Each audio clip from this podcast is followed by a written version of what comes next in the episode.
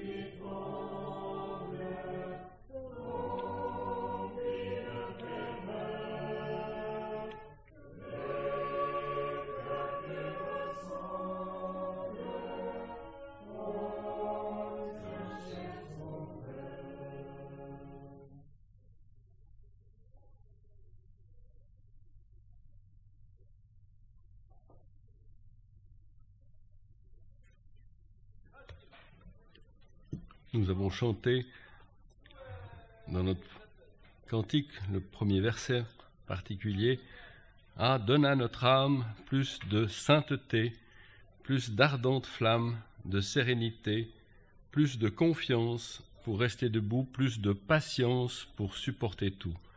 Voilà, ce sont quelques exhortations que on avait à cœur de, depuis plusieurs semaines, j'avais devant des passages m'ont frappé, je pense aux exhortations finales de la, première épître aux Thessaloniciens. Nous pourrions lire ensemble cette épître, enfin, lisons-les déjà et pour en parler. Je pense en particulier à la quinzaine d'exhortations très courtes qui sont à la fin de, cet épître, entre les versets, les versets 14 et, et 20, 22, et puis même encore jusqu'au au verset 24. Mais lisons déjà depuis le verset 12 de ce chapitre 5. Or, nous vous prions, frères, de connaître ceux qui travaillent parmi vous et qui sont à la tête parmi vous dans le Seigneur, et qui vous avertissent, et de les estimer très haut en amour à cause de leur œuvre. Soyez en paix entre vous. Or, nous vous exhortons, frères, avertissez les déréglés, consolez ceux qui sont découragés, venez en aide aux faibles, usez de patience envers tous, envers tous. Prenez garde que nul ne rende à personne mal pour mal, mais poursuivez toujours ce qui est bon. Et entre vous, et à l'égard de tous les hommes. Réjouissez-vous toujours. Priez sans cesse. En toute chose, rendez grâce, car telle est la volonté de Dieu dans le Christ Jésus à votre égard. N'éteignez pas l'esprit, ne méprisez pas les prophéties, mais éprouvez toutes choses. Retenez ce qui est bon. Abstenez-vous de toute forme de mal. Or, le Dieu de paix lui-même vous sanctifie entièrement, et que votre esprit et votre âme et votre corps tout entier soient conservés sans reproche en la venue de notre Seigneur Jésus-Christ. Celui qui vous appelle est fidèle, qui aussi le fera. Voilà, c'est quelques... Ce court passage, dans ce court passage, il y a un nombre important d'exhortations très brèves, mais voilà, je voulais juste encore replacer dans son contexte. L'épître aux, Thessaloniciens est, mis à part l'épître aux Galates, la première épître, enfin les deux épîtres aux Thessaloniciens sont les premières épîtres que l'apôtre Paul a écrites lors de son deuxième voyage, 50, entre 50 et 52 environ. Et donc, c'est encore relativement au début de son ministère. Et on sait que, on voit que les, Thessaloniciens sont de, des croyants jeunes dans la foi. On peut lire au premier chapitre, et ils se sont convertis de manière magnifique, ils ont été amenés au Seigneur de, manière magnifique. On peut lire au verset 9, car eux-mêmes racontent de nous quelle entrée nous avons eue auprès de vous et comment vous vous êtes tournés des idoles vers Dieu pour servir le Dieu vivant et vrai et pour attendre des cieux son Fils qu'il a ressuscité d'entre les morts, Jésus qui nous délivre de la colère qui vient. Voilà de quelle manière ils se sont tournés, une conversion, vraie conversion des idoles vers Dieu. Mais malgré cela, nous voyons au travers de cette épître qu'il y avait quelques points que, l'apôtre Paul avait à, relever, à, instruire, devait instruire les, les Thessaloniciens. Il y a, il quelques. Il semblait qu'après son départ, donc après c'est Silas et Timothée qui sont allés prendre des nouvelles euh, après le départ de l'apôtre Paul, et ils ont déjà remarqué quelques dangers, comme quoi l'enseignement de l'apôtre Paul était remis en question par, par certains, d'une part, d'autre part, ils n'étaient pas au clair sur le retour du Seigneur, ce qui nous vaut ces beaux versets du, du chapitre 4, des versets 13 à, à 18, et aussi quant, à, quant au péché dans la chair, l'apôtre Paul a, a dû, les, dû les exhorter à, à cet égard. Ainsi, une dernière exhortation que l'on trouve surtout dans la deuxième épître. Ils attendaient, certains attendaient tellement le Seigneur qu'ils ne travaillaient plus. Il doit leur dire donc, surtout au chapitre 3 de la deuxième épître, on voit qu'il doit leur dire que que s'ils ne ne veulent pas travailler, qu'ils ne mangent plus non plus. Voilà. Alors, voilà pour brosser le, le, tableau général. Et il y a donc cette série de, il y a une quinzaine de très brèves exhortations, mais que l'on retrouve, cela est très beau, on les retrouve dans les, les autres épîtres de l'apôtre Paul, euh, une bonne partie d'entre elles, peut-être développer davantage, et l'on voit que ce que l'apôtre a dit aux, Thessaloniciens, il doit également le dire aux, aux Colossiens, aux, aux, Philippiens, aux Éphésiens et à d'autres.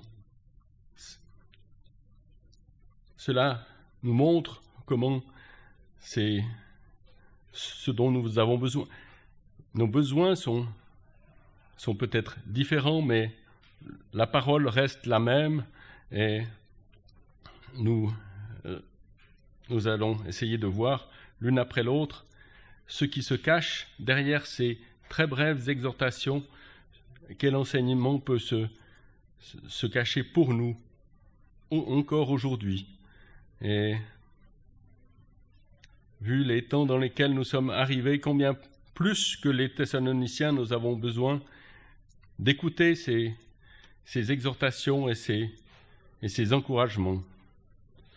Tout d'abord, donc les deux premiers versets, lorsqu'il il leur dit euh, de, connaître ceux qui travaillent par, parmi vous, c'est, et là il ne parle pas d'anciens parce que ils sont encore jeunes dans la foi et des, il n'y a pas encore de frères qui, portent ce caractère d'anciens. Par contre, ils ont être à connaître ceux qui travaillent parmi eux.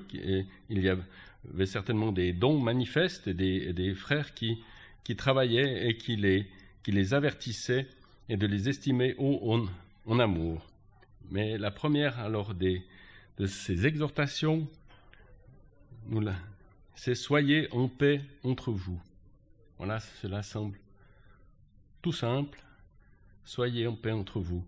Et cela nous fait déjà penser à la personne du Seigneur Jésus, Christ qui est notre paix. Nous avons rappelé ce matin qu'il nous a racheté au prix du sang de sa croix, Colossiens 1, verset 20. Ayant, il a fait la paix par le sang de sa croix. Et puis l'Épître aux Philippiens nous dit qu'il est notre paix. Puis dans l'évangile de Jean, chapitre 14, il nous est dit qu'il nous donne sa paix. Il ne donne pas comme le monde donne. Et, mais la paix, cette paix est aussi liée à l'obéissance. Nous il y a un verset dans le psaume, 100, euh, psaume 119 qui est intéressant à cet égard. Psaume 119 au verset 165. Il est dit Grande est la paix de ceux qui aiment ta loi, et pour eux il n'y a pas de chute. Voilà cette sauvegarde. La paix est liée à, l'obéissance de la parole de Dieu, à aimer, à être attaché à la parole de Dieu.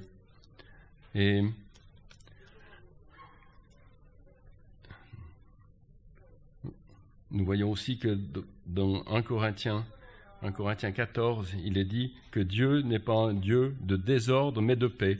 De voir la, la paix qui est en contraste avec le désordre.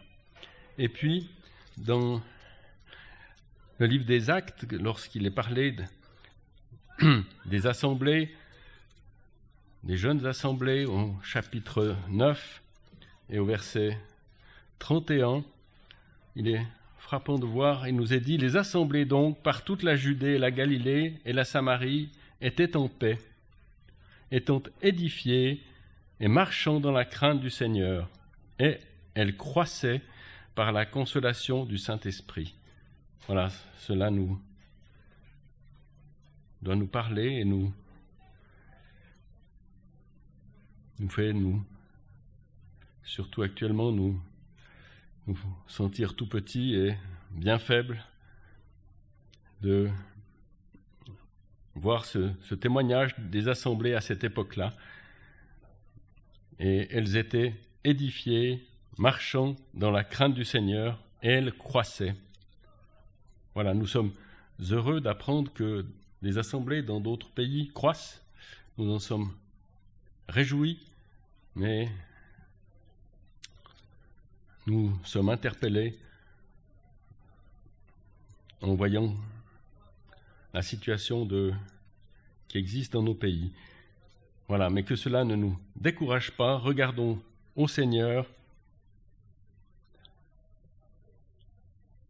pour être, pour marcher dans sa crainte. Ensuite, la deuxième exhortation avertissez les déréglés. Elle peut paraître étonnante. Alors, selon ce que j'ai lu dans un, commentaire, il semblerait que ce terme est emprunté à un langage militaire qui veut dire que c'est avertir ceux qui sortent du rang ou qui ça peut faire penser à, de l'insoumission ou à euh, qui ne voilà nous ne devons pas être tous nous devons vivre l'unité. Cela ne veut pas dire que nous ne soyons pas différents les uns des autres il est heureux d'être différents de vivre ensemble l'unité voilà dans la diversité. Mais euh, cette pensée ferait penser à, à quelqu'un qui veut se distinguer ou euh, ne pas rester dans la ligne ou obéir à un, chef ou voilà. Je ne peux pas aller plus loin dans ces explications. Et ensuite, consoler ceux qui sont découragés. Alors cette cette expression, cette exhortation fait penser à, à, ce verset du début de la deuxième épître aux Corinthiens, lorsqu'il nous est dit Béni soit le Dieu et Père de notre Seigneur Jésus-Christ, le Père des miséricordes et le Dieu de toute consolation, qui nous console à l'égard de toute notre affliction, afin que nous soyons capables de consoler ceux qui sont dans quelque affliction que ce soit, par la consolation dont nous sommes nous-mêmes consolés de Dieu. Voilà, pour pouvoir consoler les autres, il faut avoir été consolé soi-même. Il faut que nous ayons, peut-être si nous avons un frère, une sœur qui traverse une, une épreuve, nous serons mieux à même de le consoler si nous avons vécu une circonstance semblable et si nous avons nous-mêmes éprouvé les soins du Seigneur et, et sa consolation. Et, et comme ça, nous pourrons être en aide, une aide et non une entrave. L'exhortation suivante, venez en aide aux faibles. Nous trouvons cette, aussi la même expression, bien sûr, il y en a certainement beaucoup d'autres. C'est euh, absolument pas exhaustif et puis je ne veux pas trop multiplier quand même, bien qu'il y a pas mal de, passages à, lire. Le début du, chapitre 15 de l'Épître aux Romains nous dit Or, nous devons, nous les forts, porter les infirmités des faibles. Alors, premièrement, nous sommes, il n'y a pas les forts et les faibles, enfin, nous le disons souvent, nous le rappelons souvent, mais nous pouvons être forts ou faibles, à tour de rôle, je dirais, et aider les forts, que les forts aident les faibles, cela fait penser, ce n'est pas pour montrer qu'on est fort, bien sûr, c'est pour, je pensais, en, lorsqu'on traverse un, torrent, où, euh, c'est tendre la main pour aider l'autre à traverser cette rivière ou ce torrent. C'est être des aides les uns pour les autres.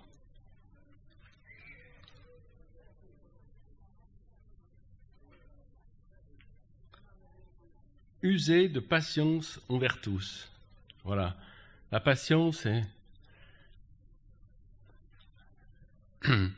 est, une vertu que l'on trouve à, plusieurs reprises dans, Romains 5 déjà, et puis dans la deuxième épître de Pierre aussi, nous ne vont peut-être pas lire tous les versets, mais peut-être celle du début de la deuxième épître de Pierre, qui été devant nous, d'ailleurs, la semaine dernière par notre frère du Canada,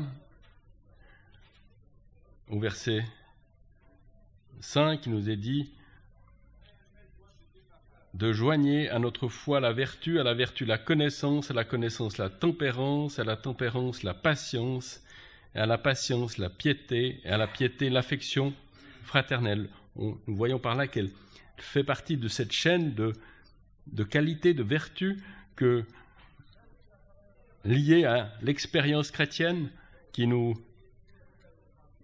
nous fait connaître, qui nous apporte cette tempérance, qui nous exerce à la patience, c'est-à-dire le terme, dans le terme patience, il y a le terme souffrance aussi, mais pour, pour un but. Et puis, il est parlé donc de la piété, la piété qui est cette relation que nous avons avec notre Seigneur, et à l'affection fraternelle et l'amour, qui nous fait ainsi avancer dans la, vie chrétienne. Et la patience aussi, on peut la trouver aussi alors dans un sens différent.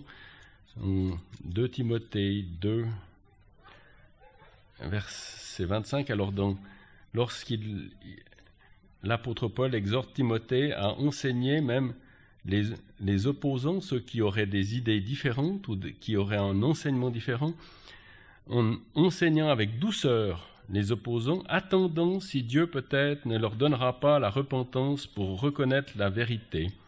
Voilà. Alors il n'y a pas le mot patience, mais attendre, le fait d'attendre si Dieu peut-être ne leur donnera pas, cela comprend la patience. Ayons de la patience les uns vis-à-vis des autres. Et puis, prenez garde que nul ne rende à personne mal pour mal. Alors, nous l'avons aussi dans, Romains 12. Et puis, il y a aussi ces enseignements du Seigneur déjà dans le sermon sur la montagne en Matthieu 5, où au lieu de de rendre le mal pour le mal. Nous connaissons ces versets, mais Matthieu 5, déjà au verset 39, Mais moi je vous dis, ne résistez pas au mal, mais si quelqu'un te frappe sur la joue droite, présente-lui aussi l'autre. Et au verset 44, Mais moi je vous dis, puisque il, on contraste avec la loi qui dit tu aimeras ton prochain et tu haïras ton ennemi. Voilà ce que disait la loi. Eh bien, le Seigneur dit, mais moi, je vous dis, aimez vos ennemis, bénissez ceux qui vous maudissent, faites du bien à ceux qui vous haïssent, et priez pour ceux qui vous font du tort. Voilà, cela ne demande pas plus de d'explication, ces paroles parlent d'elles-mêmes, et nous savons combien nous avons de la peine à, vivre et à mettre en pratique de tels, tels enseignements que le Seigneur nous aide. Mais, alors, on contraste, mais poursuivez toujours ce qui est bon, et entre vous, et à l'égard de tous les hommes. Alors, poursuivre ce qui est bon. Alors, entre nous, il me semble, on pense à ces versets qui nous disent que nous avons à nous entretenir les uns les autres, à chanter des, je pensais entre autres à, Colossiens 3, verset 16, que la parole du Christ habite en vous richement et vous enseignant et vous exhortant l'un l'autre par des psaumes, des hymnes et des cantiques spirituels. Voilà. Poursuivez ce qui est bon entre vous et également, nous pouvons penser à, dans la vie pratique, euh, à rechercher ce qui est bon, à, à rechercher le bien pour mon frère.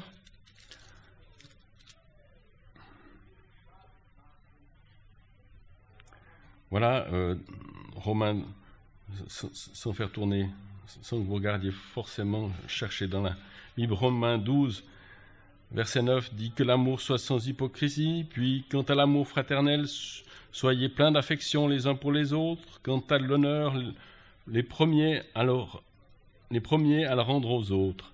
Et aussi vis-à-vis de tous les hommes. Et vis-à-vis de tous les hommes, cela touche aussi notre vie dans tous ses aspects, notre vie sociale, notre vie professionnelle, tous les contacts que nous avons à avoir dans notre comportement général dans notre vie. Pensez alors à ces, exhortations de l'Épître aux Philippiens, Philippiens 4, au verset 8.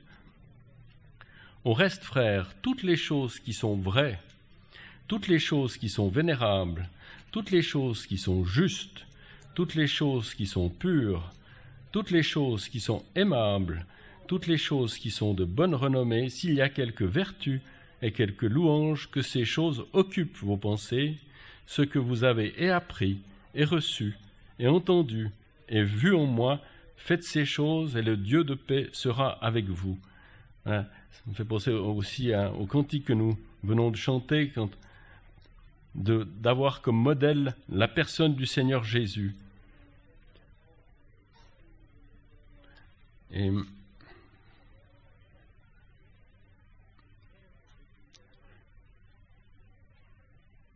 Ensuite, réjouissez-vous toujours. Alors la joie, c'est, bien sûr, on peut se dire, l'apôtre Paul a écrit aux Philippiens où il a dit par deux fois, réjouissez-vous toujours. Quand il a écrit l'épître aux Philippiens, il se trouvait en prison. Ses circonstances n'étaient pas heureuses, ses circonstances étaient difficiles. Il peut dire, réjouissez-vous toujours. Et cette joie, c'est ce que le, Seigneur veut pour nous. On on le voit dans l'évangile de Jean au chapitre 15 lorsque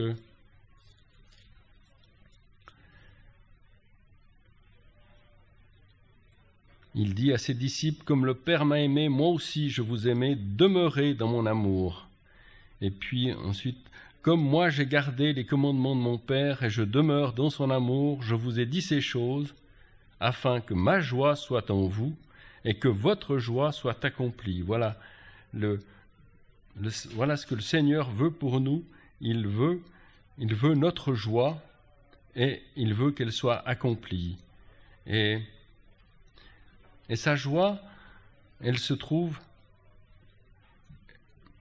elle se trouve en lui. Et comment pouvons-nous cultiver cette, cette joie? C'est, entre autres, par, par la lecture de la parole, nous, voyons ces versets de Jérémie 15, verset 16, où il nous est dit J'ai, de l'allégresse. Euh, alors, Jérémie 15, verset 16.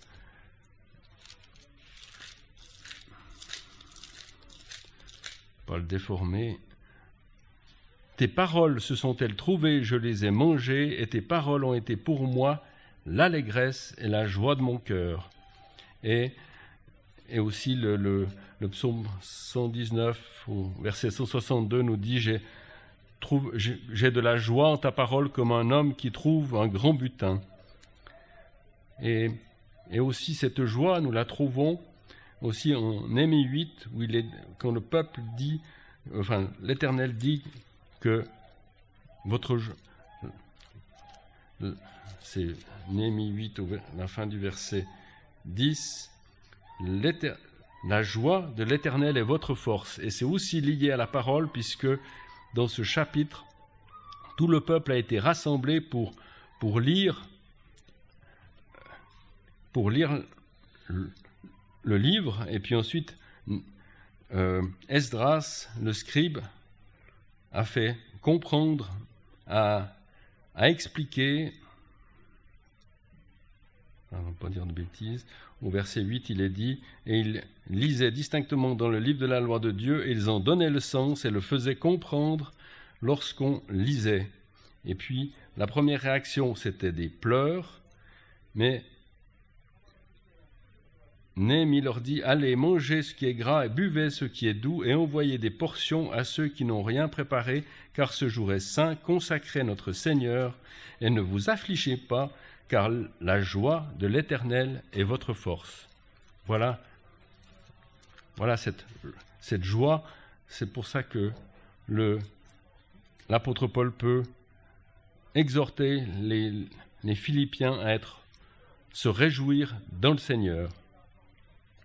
Ensuite, prier sans cesse. La prière nous fait penser à cette communion avec lui. La prière, c'est, la supplication, c'est l'intercession, c'est, une sauvegarde. Nous avons vu dans, en étudiant l'épître de Pierre, lorsqu'il nous sommes exhortés à veiller pour prier, et la prière aussi, c'est une intercession, comme je viens de le dire, on le voit dans l'épître de Jacques. La, la fervente supplication du juste peut beaucoup, et il nous est même exhorter à prier les uns pour les autres.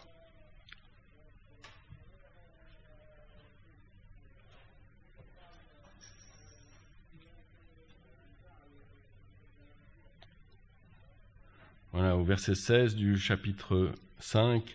Confessez donc vos fautes l'un à l'autre et priez l'un pour l'autre en sorte que vous soyez guéris. La fervente supplication du juste peut beaucoup. Voilà. Et cet état de prière, c'est aussi un état constant, non de pas être à genoux toute la journée, mais cet état constant où, dans notre journée, nous nous adressons à Dieu pour, pour être en contact avec lui et rechercher peut-être, rechercher sa, sa direction pour peut-être des choses, des détails de la vie. Savons-nous le faire Et en toute chose, rendez grâce. Cela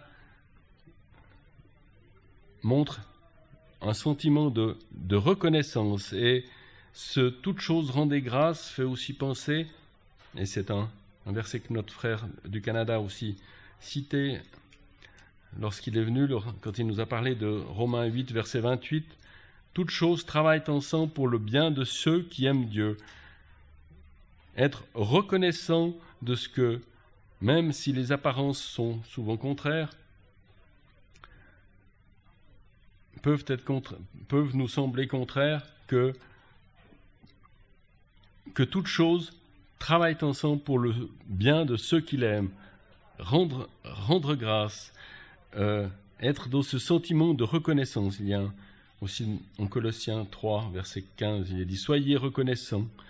Et aussi, je pensais à cet état d'esprit de reconnaissance. Euh, 1 Timothée 6, verset 10 nous le dit aussi en relation avec nos biens matériels. C'est ce chapitre où il est parlé de des riches, et il est dit la piété avec le contentement est un grand gain. Voilà ce sentiment de reconnaissance de ce que le Seigneur nous donne et est et nous donne. Et ces trois exhortations, réjouissez-vous, priez sans cesse, en toutes choses rendez grâce, elles sont un peu liées. Elles nous font notre joie dans le Seigneur, notre communion avec lui et ce sentiment de reconnaissance, car telle est la volonté de Dieu dans le Christ Jésus à votre égard. Ensuite, il nous est dit, n'éteignez pas l'esprit. Alors nous savons que le Saint-Esprit habite en chacun de nous, en chaque croyant, et nous sommes exhortés à être remplis de l'Esprit, à marcher par l'Esprit, mais nous risquons de de l'éteindre. Et également, l'Épître aux Éphésiens nous parle du risque de. Éphésiens 4, verset 30. N'attristez pas le Saint-Esprit. Et nous avons la responsabilité de le laisser agir en nous pour que. Parce, de quelle manière Parce que ces exhortations, elles sont à la fois personnelles, mais à la fois elles s'adressent à, à notre vie collective, à la vie d'assemblée, comment pourrions-nous éteindre l'esprit? Cela peut être lorsque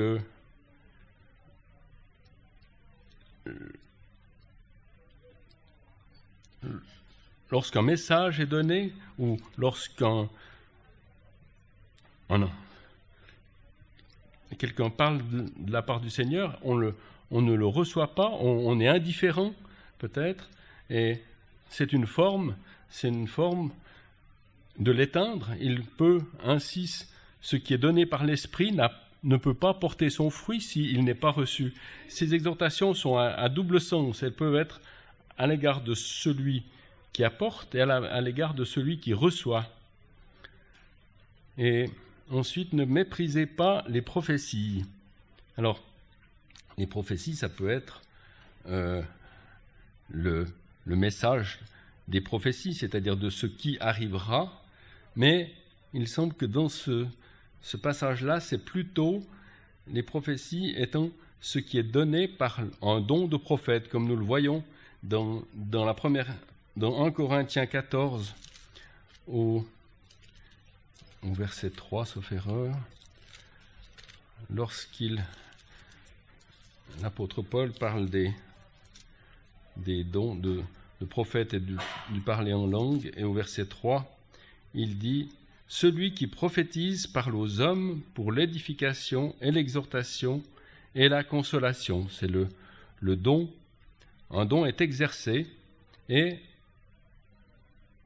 comment est-ce qu'il sera reçu? Comment est-ce que nous recevrons ce ce qui nous est annoncé, ce que nous entendons, ce que nous, ce que nous voyons, nous pouvons le, critiquer, nous pouvons le mépriser et nous pouvons le recevoir comme, venant de la part de Dieu. Et c'est, dans ce sens, cette exhortation, voilà la signification, en tout cas une, partie de, de cette signification, de cette exhortation, ne méprisez pas les prophéties, mais éprouvez toutes choses. Alors nous avons la responsabilité, hein, comme, comme auditeurs, de... Alors, comme il nous est dit dans le même chapitre, d'éprouver ce que nous entendons, voir si cela correspond bien à la parole, si cela Nous le voyons au verset 29 que les prophètes parlent deux ou trois et que les autres jugent. D'une part, et nous voyons comme exemple les, frères de Béret en, acte 17 qui, qui, qui contrôlaient, qui examinaient selon les Écritures ce qui, été, ce qui était dit. Et nous avons ainsi à éprouver ce qui nous, à le recevoir, mais à éprouver si correspond à la, à la pensée du Seigneur. Et on on le, voit aussi, on voit parce que dans les derniers temps, il surviendra des, des enseignements erronés, et c'est la première épître de Jean qui nous le dit au, au début du chapitre 4. Bien-aimés, ne croyez pas tout esprit, mais éprouvez les esprits pour voir s'ils sont de Dieu, car beaucoup de faux prophètes sont sortis dans le monde. Par ceci vous connaissez l'Esprit de Dieu, tout esprit qui confesse Jésus-Christ venu en chair est de Dieu. Voilà le critère, c'est si la personne du Seigneur Jésus est annoncée en vérité, eh bien, voilà le critère principal. Donc, et cela s'adresse à chacun de nous. Et ensuite,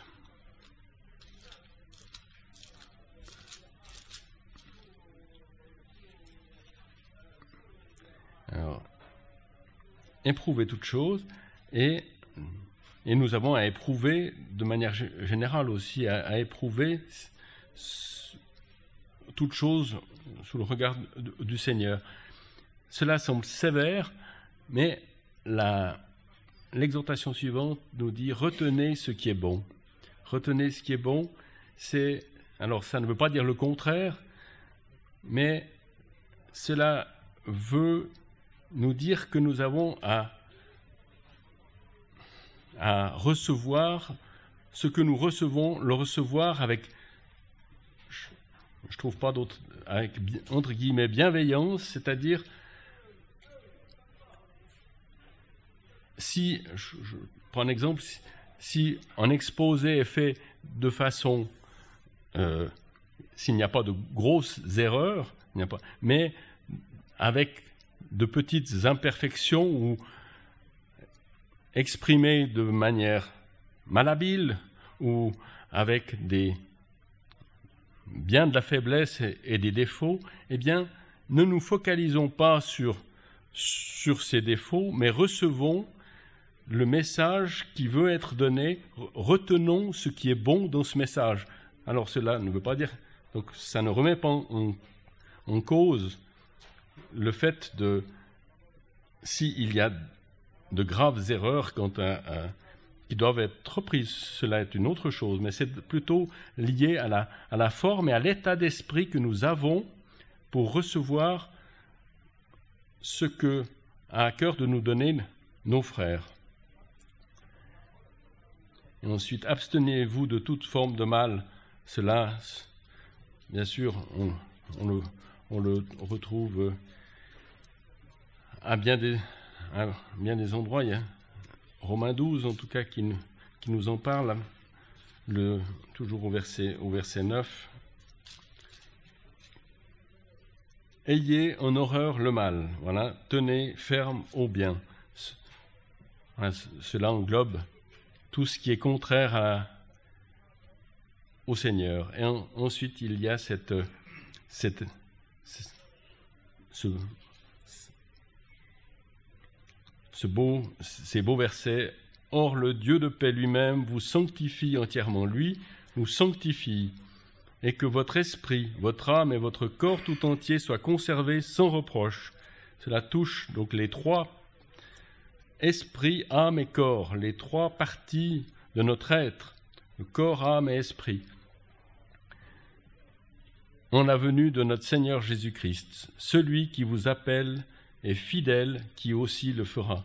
Alors il semble que toutes ces exhortations, alors qu'on l'on retrouve, comme, comme on l'a vu dans, les différentes épîtres, cela peut nous sembler difficile à, atteindre.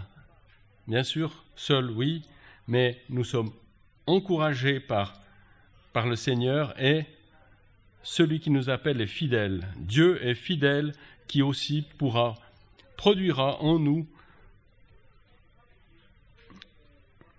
le vouloir et le faire. Que le Seigneur nous aide. Je suis bien conscient de toute ma faiblesse, mais ces, ces exhortations m'ont parlé et que le Seigneur nous aide à faiblement suivre ce qu'il nous demande.